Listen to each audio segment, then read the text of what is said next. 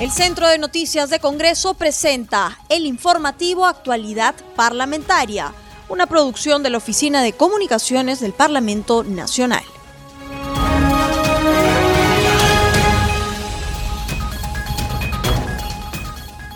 ¿Cómo están amigos? Bienvenidos al programa Actualidad Parlamentaria, una producción de Congreso Radio. Este programa se transmite en las regiones de Amazonas, Radio Reina de la Selva, en Arequipa, Radio Azul, en Huánuco, Radio Chalon Plus, en La Libertad, Radio Fan 103.7, en Lima Metropolitana, Radio Eco, en Moquegua, Radio El Puerto 102.9. Los saluda Rómulo Vargas y los acompañaré en esta jornada informativa.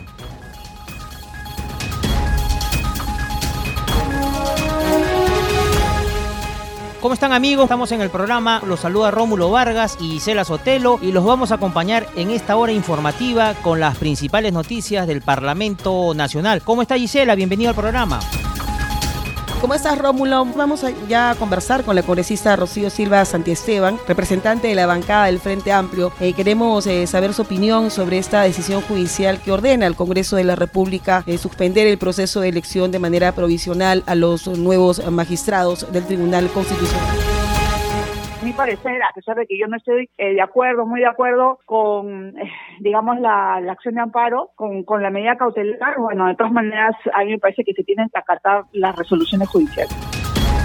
¿Y cuáles serían las repercusiones para ustedes como parlamentarios? Si bien es cierto, está dentro de sus funciones, pero a raíz de esta resolución judicial, eh, ¿no estarían ustedes incurriendo en un delito como el desacato y resistencia a la autoridad?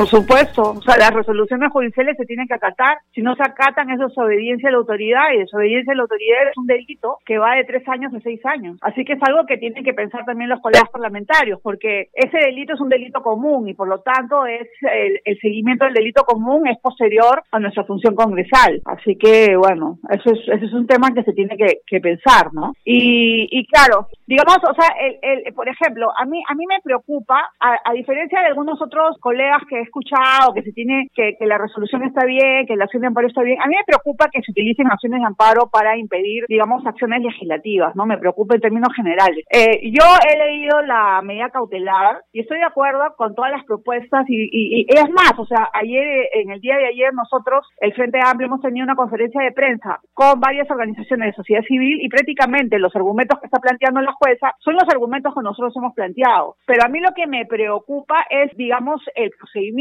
o sea, cómo una acción de amparo paraliza una acción legislativa. Eso me preocupa. Ahora, digamos, puede, puede ser que yo no esté de acuerdo con las resoluciones. Es más, o sea, eh, ¿qué sucede si nosotros, que somos congresistas y que tenemos que dar el ejemplo de cumplir la ley, pues lo que estamos diciendo es no, no vamos a cumplir con la jueza? Y ayer se ha dicho en, en la Junta de Portavoces, eh, varios congresistas dijeron, es una jueza supernumeraria. Aunque sea supernumeraria, extraordinaria u ordinaria, las juezas administran justicia y las resoluciones judiciales se acatan, punto. Esa es la ley. ¿Cómo está, congresista Silva Santiesteban? Algunos de sus colegas congresistas están calificando esta resolución como una intromisión del Poder Judicial en las facultades que tiene el Parlamento en el pleno ejercicio de sus funciones. A ver, nosotros eso lo podemos discutir, es discutible el tema de la intromisión, ¿no? O sea, a mí por eso les digo, me parece preocupante, eso lo podemos discutir, pero lo que no podemos hacer es decir que no vamos a cumplir la ley. Es una intromisión y por eso no cumplimos la ley, eso no se puede hacer. Congresista, ayer eh, la Coordinadora Nacional de Derechos Humanos realizó una conferencia de prensa para alertar sobre las graves consecuencias que traería al país si en caso el Parlamento sigue adelante con este proceso de elección de los nuevos magistrados del Tribunal Constitucional. Eh, Proética también ha cuestionado que no se hayan publicado las calificaciones que han obtenido los postulantes. Por supuesto, estoy totalmente de acuerdo. Yo estuve en la comisión de elección de miembros del Tribunal Constitucional. En, en, noviembre del año pasado, nosotros, y yo, presentamos una carta al presidente de la comisión diciendo que toda una serie de, puntos del reglamento no se habían cumplido. Y eso todavía ha seguido sucediendo. Es decir, eh, durante, durante el proceso de entrevistas, etcétera, no se ha cumplido con el reglamento. Entonces, un reglamento que ya era un reglamento y que yo misma he cuestionado, pero que no se, no se está cumpliendo, entonces, digamos, o sea, hacia, hacia, hacia dónde estamos caminando, ¿no? Esa es, esa es la, la, eh, la pregunta concreta, o sea, ¿cómo, por qué, por ejemplo, uno de los temas que nosotros teníamos que evaluar, que era la idoneidad ética, ética de los candidatos, pues resulta que no ha sido, digamos, un tamiz muy fuerte, porque el candidato Calle Hayen, que está en el primer lugar con un puntaje de más de 90 puntos, o sea, un puntaje altísimo, ha, eh, eh, bueno, resulta que el diario de comercio ha publicado que este eh, abogado ha tenido, mientras era miembro del, del Tribunal Constitucional y posteriormente, una serie de llamadas telefónicas con los cuellos blancos, o sea, una serie, no, 138 llamadas telefónicas. Entonces, yo no estoy hablando de un tema penal, de una sanción penal, pero estoy hablando de una sanción ética, ¿no? Entonces, éticamente, ¿cómo se evalúa a este señor que se le puso en primer lugar? Congresista, otros postulantes habrían quedado fuera de este proceso de selección y se ha criticado que no se les haya dado la oportunidad que ellos regularicen su situación documentaria. ¿Qué nos diría sobre el tema? Mira, yo, exactamente, eso es lo que yo he cuestionado desde hace bastante tiempo. Y es lo siguiente, eh, se, se retiraron a una serie de, candidatos que eran candidatos muy buenos, la verdad. ¿Y, ¿Y por qué se les retiró? porque no tenían eh, cinco fotocopias fedateadas. No puede ser, pues. O sea, todo ese tema de fedatear fotocopias de papeles, todo eso puede ser subsanable, pero se les retiró y no no había, se quejaron, mandaron cartas, nos mandaron cartas a todos los miembros de la comisión, eh, eh, incluso pidieron una, digamos, audiencia, no, nada, ya, ustedes están fuera. Y así no, no, no se trata a las personas, ¿no? O sea, a mí me pareció que ahí hubo un excesivo reglamentarismo. O sea, por ejemplo, ¿por qué se, se utilizan, digamos, dos varas para medir a el tema reglamentario, ¿no? O sea, para esas personas hubo un excesivo reglamentarismo, o sea, por ocho fotocopias no fedateadas se sacaron, pero cuando tienes 138 llamadas con los hermanitos, estás en primer lugar. Ya, pues no está mal el proceso. ¿Hay intereses partidarios, cree usted? Porque primero se tenía conocimiento que esta comisión encargada del proceso de selección había quedado paralizada luego de los hechos luctuosos ocurridos en noviembre del año pasado. Sin embargo, ya aporta ya de terminar esta legislatura hemos visto bastante interés con que ya se cumpla con la selección, elección y votación de los magistrados al Tribunal Constitucional. ¿Hay intereses a su criterio que van más allá de cumplir con el mandato que les dio a ustedes la población al momento que fueron elegidos? Yo creo que hay intereses, por supuesto que sí. O sea, hay muchas personas que son congresistas y que tienen vínculos con empresas, con universidades, en fin, con diferentes personas que tienen procesos constitucionales y que van a llegar al Tribunal Constitucional. Entonces hay que tener cuidado también con esas situaciones, ¿no? Y no quisiera ahondar más en el tema porque tampoco no quiero mencionar nombres ni nada, pero pero digo, o sea, nosotros, nosotros ¿cuál es cuál es el objetivo de, de, de poner a un miembro de la, del Tribunal Constitucional? O sea, ¿cuál es el objetivo del Tribunal Constitucional? Es precisamente el Tribunal Constitucional la mayor institución en todo el Estado peruano que puede interpretar la Constitución. Eso es muy importante y eso lo saben los ciudadanos. Los ciudadanos lo saben perfectamente porque a finales de los años 90, en, en el año 2013, en fin, en diferentes momentos, cuando se ha dicho hay una repartija del Tribunal Constitucional, la gente salió a las calles a defender al Tribunal Constitucional. Y eso me parece que es algo que sostiene y dice que la población en general, los peruanos y peruanas saben de la importancia del tribunal. Por eso no podemos elegirlo de esta manera, menos aún ensombrecido un proceso con una acción de amparo. Ya ni hablar, o sea, yo creo que para mí este, proceso tiene que cerrarse definitivamente. Congresista, ¿hay temor de su parte de que la población salga a las calles si el Congreso, en el afán de hacer respetar sus fueros, continúa con esta elección? No sé, puede ser, obviamente puede ser, no sé, o sea, porque lo que pasa es que también, ojo, estamos en un momento diferente, en un momento de pandemia, en un momento en que también la, la población está expectante ante el Jurado Nacional de Elecciones, ¿no? Entonces, de verdad que son demasiados temas y son, son temas gruesos y bueno, yo creo que las personas también están molestas con esta situación, ¿no? O sea, de hecho, en las redes sociales, bueno, eh, yo soy una persona que tiene redes sociales y las sigue, eh, personalmente no me las lleva nadie, excepto el Facebook que me ayudan, eh, pero bueno, en las redes sociales, en el Twitter, en Instagram, etcétera, hay un, hay, o sea, se percibe, digamos, una, eh, una sensación eh, de, de, frustración ante lo que está sucediendo. Congresista Silva, es eh, cierto que el Congreso, por supuesto, está dentro de sus facultades y no se puede cuestionar que ustedes tienen un mandato de parte de la población de elegir a estos magistrados que en su mayoría ya tienen mandato vencido, pero cuán importante es que este proceso donde se trata de cambiar a quienes van a tener la última decisión en la máxima instancia judicial que tiene nuestro país, gocen también de la legitimidad de la población.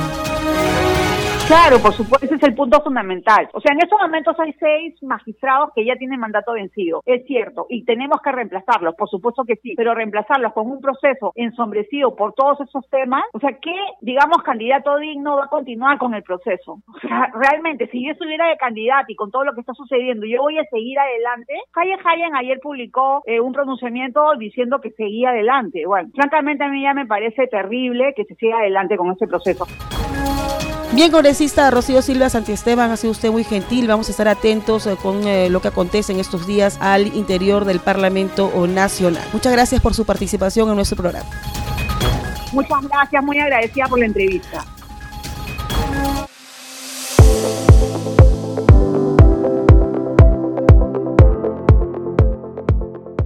Seguimos con el programa Al día con el Congreso. Ahora damos pase a nuestro segmento Congreso en redes. Tenemos la grata visita de nuestra colega de la multiplataforma del Centro de Noticias del Congreso, Estefanía Osorio, para que nos cuente las actividades de los congresistas en las redes sociales. ¿Cómo estás, Estefanía? Te escuchamos.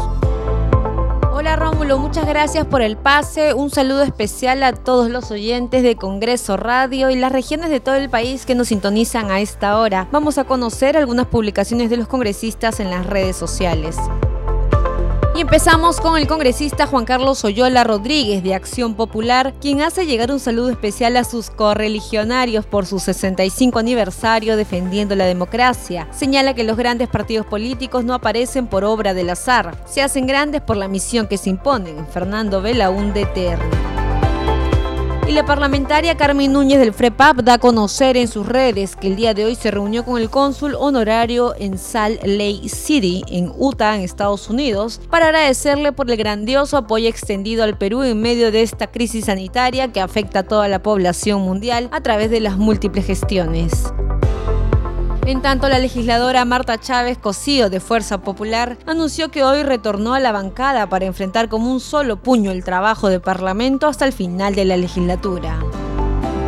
Y la congresista Jessica Paza de las filas de UPP lamentó y condenó enérgicamente el asesinato del presidente de Haití y de la primera dama, donde ella expresa sus condolencias y solidaridad con las familias y pueblo haitiano. Urge un castigo ejemplar a todos los responsables.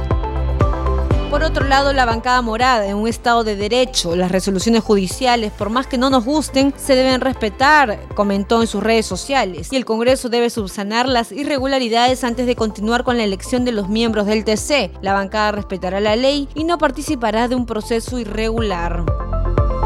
Por su parte, también la bancada del Frente Amplio indica no a la elección express de los magistrados del TC. Ningún poder del Estado está exento de cumplir con las resoluciones judiciales. Y bien amigos, hemos llegado al final de nuestro segmento Congreso en redes, solo para recordarles a nuestros oyentes que siempre pueden mantenerse informados de todas las actividades parlamentarias siguiendo nuestras redes sociales en Instagram, Facebook y Twitter. Ya saben que nos encuentran como Congreso Perú. Adelante contigo en Estudios Rómulo. Gracias Estefanía, nos reencontramos mañana con más noticias desde las redes.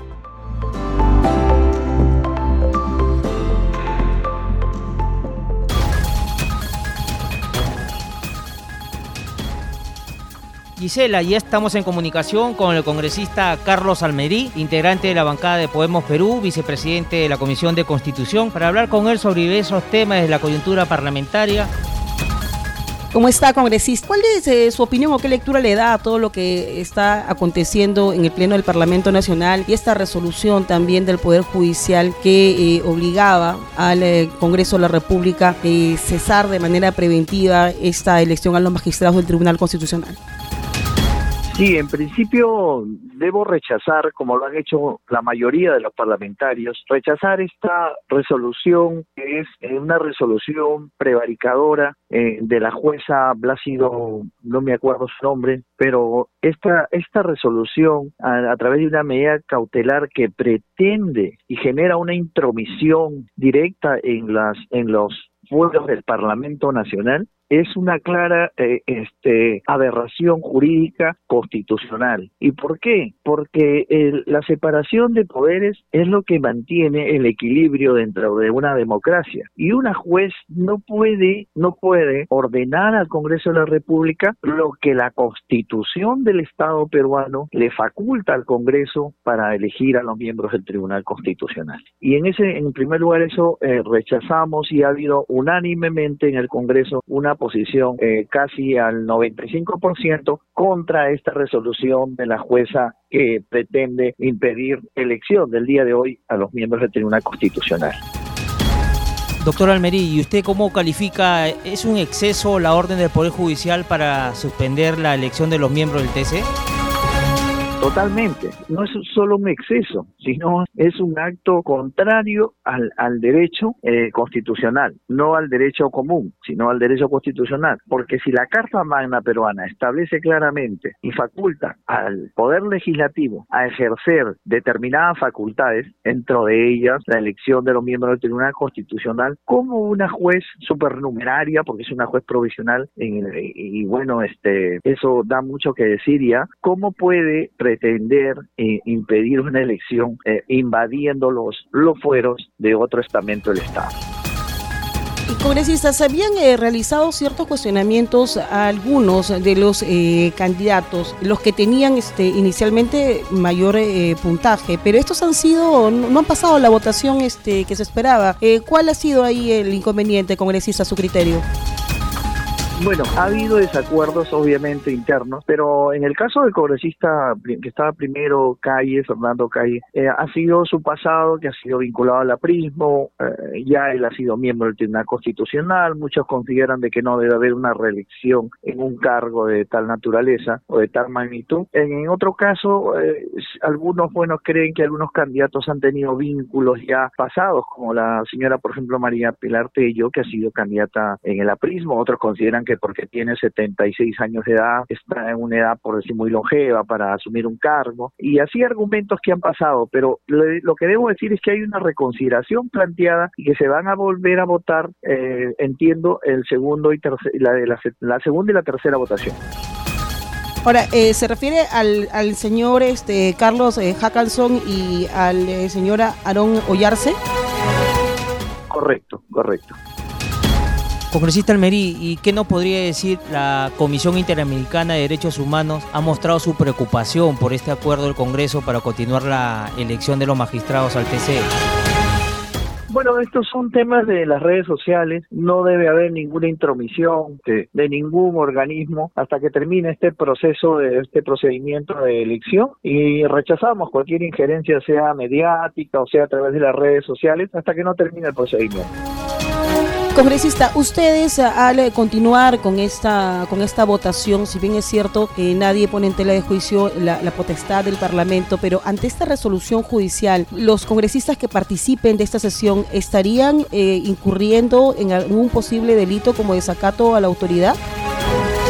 De ninguna manera, de ninguna manera porque es claro, nosotros tenemos claro que el Congreso, de acuerdo a la ley y a la Constitución, tiene las plenas facultades. Y en ese sentido, nosotros también rechazamos cualquier pretensión que pueda eh, atemorizar o amedrentar el procedimiento que estamos siguiendo en el Congreso. Eso eh, lo rechazamos y este, esperamos pues que los parlamentarios ahora en la tarde podamos elegir a los miembros del TC. Congresista, habíamos conversado hace un momento con la congresista eh, Rocío Silva Santisteban, eh, quien manifestaba que el proceso estaba de alguna manera eh, deslegitimado porque en el proceso de, selección no se le había dado, digamos, de manera equitativa las posibilidades a los candidatos que habían sido inicialmente sacados fuera de esta postulación y básicamente serían por temas documentarios. ¿Es así? No, no, la, señora Silva Santisteban, la congresista Silva, ha tenido ya una actitud contraria. Es más, desde un inicio del Frente Amplio, del cual, del cual ella es parte, y el Partido Morado rechazaron eh, participar en la comisión multipartidaria, porque acá han participado todos los partidos políticos, con un representante. Ha sido democrática la elección y, por lo tanto, este no existe ninguna, en este caso, no ha habido ningún favoritismo para determinados candidatos. Todo ha sido público y los actos han sido públicos en, todo el procedimiento, por lo tanto rechazamos cualquier, cualquier suspicacia sobre este particular. Congresista Almerí, y los candidatos que no lograron los 87 votos, su participación quedó ahí. ¿Y cómo se hará ahora con los nuevos personajes que están postulando o que ya están de candidatos para esta elección? ¿Van a continuar con los 87 votos? Sí, yo creo que hay una reconsideración planteada y bajo esta reconsideración eh, cambia el universo de la votación y por lo tanto esperamos que ahora en la tarde sí pueda existir una elección, si no es de los seis miembros, por lo menos de una cantidad eh, dentro de estos seis será pues la mitad o un tercio o dos quintos, no lo sé, pero sí habrá elección porque creo que muchos congresistas han reparado en que es necesario que este Congreso de una vez pueda modificar este Tribunal Constitucional actual que ya tiene más de dos años y que por lo tanto ha quedado caduco y no tiene legitimidad para continuar. Congresista, ¿hay, no sé si decirlo, algún temor de parte de ustedes en la reacción que se pueda dar en las calles? Recordemos que la población está eh, bastante expectante de todo aquello que acontece al interior del Parlamento Nacional y, y, este es un tema sensible. Se va a elegir a nuevos magistrados que van a tener la última decisión en la instancia más importante de justicia del país. Acá todos los pequeños colectivos que han venido afuera del Congreso son este, de muchos jóvenes que están este, pertenecen a grupos políticos, algunos del Frente Amplio, y también lo dijo el presidente encargado Sagasti que iba a mover gente a las calles. Lo amenazó al congresista Valdés, presidente de la Comisión de Constitución del Congreso, y esto pues nos da unas muestras claras que tienen un interés particular en bloquear algo que legítimamente tiene el Congreso, como es la facultad de elegir a los miembros del TC. Congresista Almerí, y en ese sentido, de todas maneras, la elección se va a llevar a cabo hoy y mañana. Sí, hoy día y mañana vamos a nosotros a tratar de consensuar y esperamos que en horas de la tarde tengamos la elección de por lo menos de uno o dos magistrados. Bien, el congresista Almería, soy usted muy gentil. Muchísimas gracias. Gracias, Isela. Buenas tardes, Rómulo.